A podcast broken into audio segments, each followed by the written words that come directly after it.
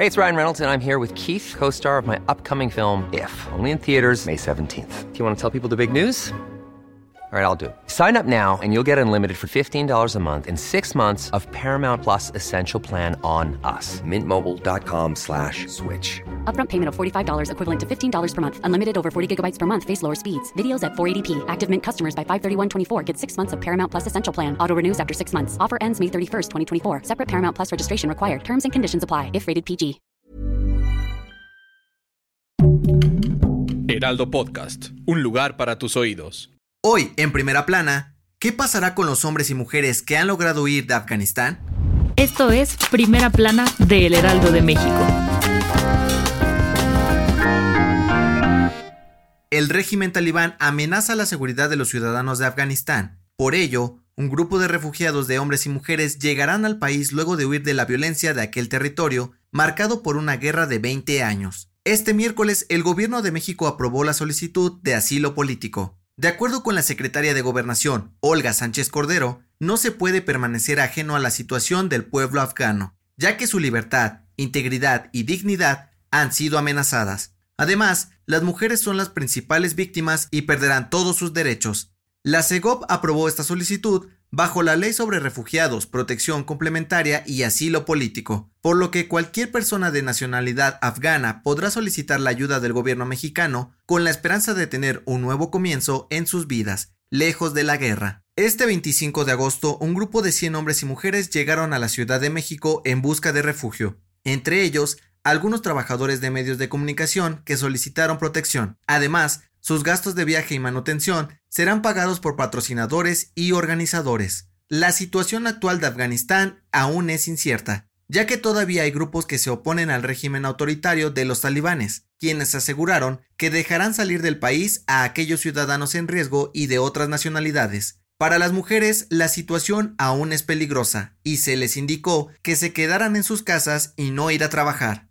Sobre el trato con Estados Unidos, en 2020 Donald Trump firmó un acuerdo para retirar todas las tropas en mayo de este año. Ante el retraso, los talibanes fijaron el próximo 31 de agosto como fecha límite para que los militares y sus conacionales abandonen el país por completo. Con información de París Alejandro Salazar. Hey, ¿te gusta Primera Plana? Pues no olvides seguir nuestro podcast en Spotify para estar al día con las noticias más importantes. Tapachula se convierte en la nueva Haití. Tras las diversas solicitudes de refugiados por parte de los migrantes que radican en Chiapas, el estado es la principal entrada al país, por lo que el arribo de haitianos que buscan asilo representa el 80% de las peticiones.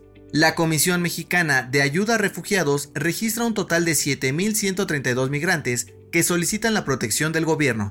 Ante la falta de respuesta de las autoridades, los haitianos han tenido que dormir en las calles y trabajar en vendimias, así como vivir en casas en grupos de hasta 8 personas. El activista Luis García Villagrán advirtió que aún se espera la llegada de 14.000 haitianos al estado de Chiapas, provenientes de Panamá, aunque su destino final es llegar a Estados Unidos. Además de la crisis migratoria que sufre México, el número de haitianos también representa un riesgo a la salud en plena pandemia, pues algunos comerciantes aseguran que no respetan las normas sanitarias.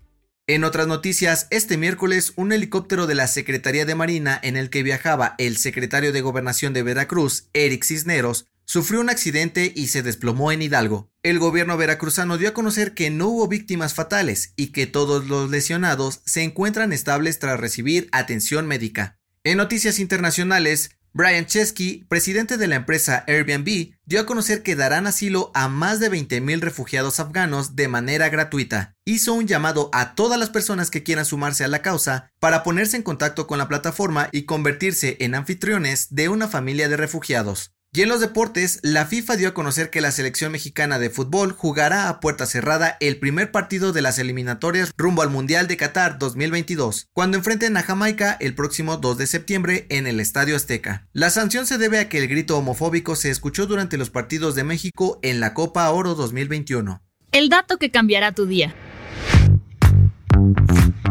¿Te quedas en pijama mientras trabajas desde casa? Mejor no lo hagas. De acuerdo con la revista médica de Australia, usar pijamas mientras se trabaja desde casa está relacionado con una peor salud mental, por lo que recomiendan vestir como si fueras a la oficina de manera regular, para activar todas tus funciones neurológicas. Esto fue Primera Plana, un podcast de El Heraldo de México. Encuentra nuestra Primera Plana en el periódico impreso, página web y ahora en podcast. Síguenos en Twitter, arroba Heraldo de México, Instagram, arroba El Heraldo de México y encuéntranos en Facebook y YouTube como El Heraldo de México. Hasta mañana.